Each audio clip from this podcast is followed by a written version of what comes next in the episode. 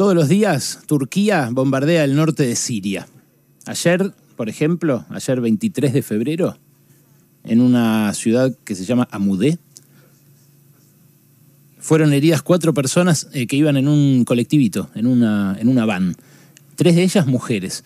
Fue el tercer ataque con drones de Turquía a Siria en lo que va de febrero nada más.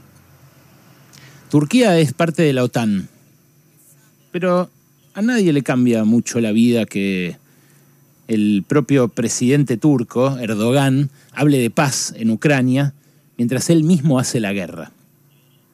Es un sistema de doble vara y de impunidad que siempre aparece cuando hay una guerra. Aparecen los bandos y aparece la guerra eh, informativa, como dijo Reinaldo hace un ratito. En las guerras la primera víctima es la verdad. Israel hoy condenó el ataque de Rusia a Ucrania también, que viola el orden internacional. Lo hizo sin despeinarse, con la franja de Gaza al lado, con Palestina, ocupada por sus militares, que todos los días hostilizan a una población civil mientras la bombardean como supuesta represalia de los misiles que mandan desde Palestina para el lado de Israel. Putin no es la Unión Soviética, no es comunista, no es eh, ni siquiera un líder democrático de Rusia. Es un autócrata que participó en la rapiña de los bienes comunes que construyó el Estado obrero soviético. Cuando mi abuelo me hablaba de la Unión Soviética, con todas las críticas que pueden hacerle también al estalinismo, a sus purgas, a sus violentas represiones, me hablaba de un país que en 70 años le empató en desarrollo a la principal potencia mundial, que ya llevaba 200 años. Y la Unión Soviética era eso, era un país muy desarrollado en muy poco tiempo, que tenía un montón de bienes comunes. Cuando cae el muro de Berlín, un puñado de burócratas se apoderan en el proceso de enriquecimiento más vertiginoso que se haya dado en la historia de la humanidad de esos resortes de la economía que eran de todos. Putin vino a caudillarlos a ellos. Y Putin ahora aplasta la autodeterminación de un pueblo como el de Ucrania, que en la Unión Soviética estaba reconocido. Y dice que Ucrania fue un error de Lenin, que debería ser parte de Rusia de vuelta.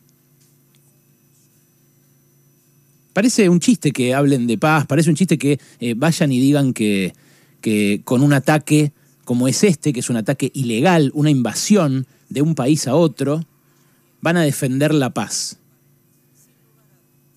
Pero claramente tiene un punto Putin, en que Estados Unidos le instaló una batería de misiles al lado de su frontera y empezó a ponerle cada vez más eh, pertrechos, soldados, y ahora además quiere incorporarla a la OTAN, de tal modo de que en caso de que Putin se haga el pistola en algo, esté la OTAN a sus puertas. Ayer nos lo decía Alexandre Dmitriev, un, historiador que entrevistamos, que vive acá, pero que es ruso. Y si Putin pusiera bases y misiles en la frontera de México con Estados Unidos, o si le hubiera dado pertrechos a los antivacunas que bloquearon la frontera de Canadá con Estados Unidos, hubiera conseguido que le den un golpe al presidente de Canadá y que después se elija un títere suyo en Canadá y empezó y empieza después y hubiera empezado después a a meter eh, baterías de misiles ahí, al lado de Estados Unidos, ¿qué pasaría? Bueno, acá es lo mismo. Es la OTAN de siempre, la OTAN que destruyó los Balcanes, que, se, que, que, que destrozó las vidas de cientos de miles de personas en un país que antes era un país desarrollado como Yugoslavia y que terminó balcanizado. Fíjate, hasta la palabra quedó, balcanizado partido en pedazos, destruido y hecho trizas por una guerra instigada por intereses bélicos, guerreristas y, por supuesto, como siempre pasa en estos casos, económicos. Es la misma OTAN de Afganistán, la misma OTAN de Irak, esa OTAN que ahora dicen, una vez más, defiende el mundo libre, como si estuviéramos mirando una película vieja de Rambo o de, o de no sé, de esas de Van Damme de, sobre la Guerra Fría. No hay buenos y malos en esta guerra. No es un pueblo libre contra un dictador asesino.